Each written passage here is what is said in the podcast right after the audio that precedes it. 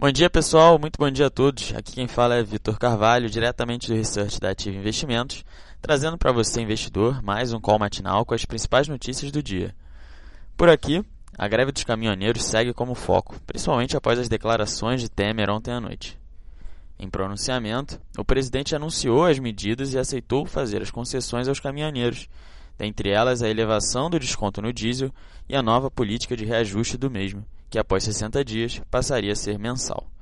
Hoje pela manhã, o ministro da Fazenda Eduardo Guardia dará entrevista para detalhar o pacote de medidas, que deve ser compensado com a aprovação da reoneração da folha de pagamentos. Inclusive, é possível que essas medidas e negociações acabem por acelerar o acordo de cessão onerosa, que também beneficiaria a Petrobras.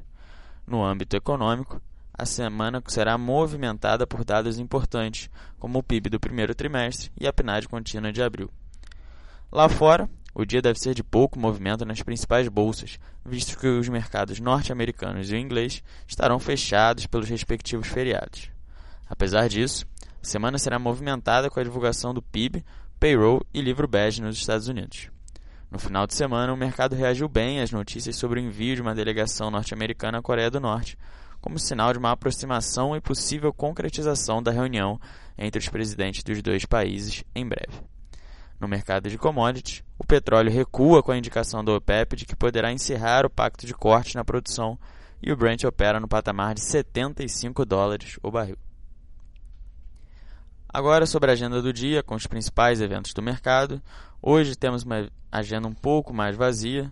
Às 10h30, o Banco Central divulga o Note de crédito de abril.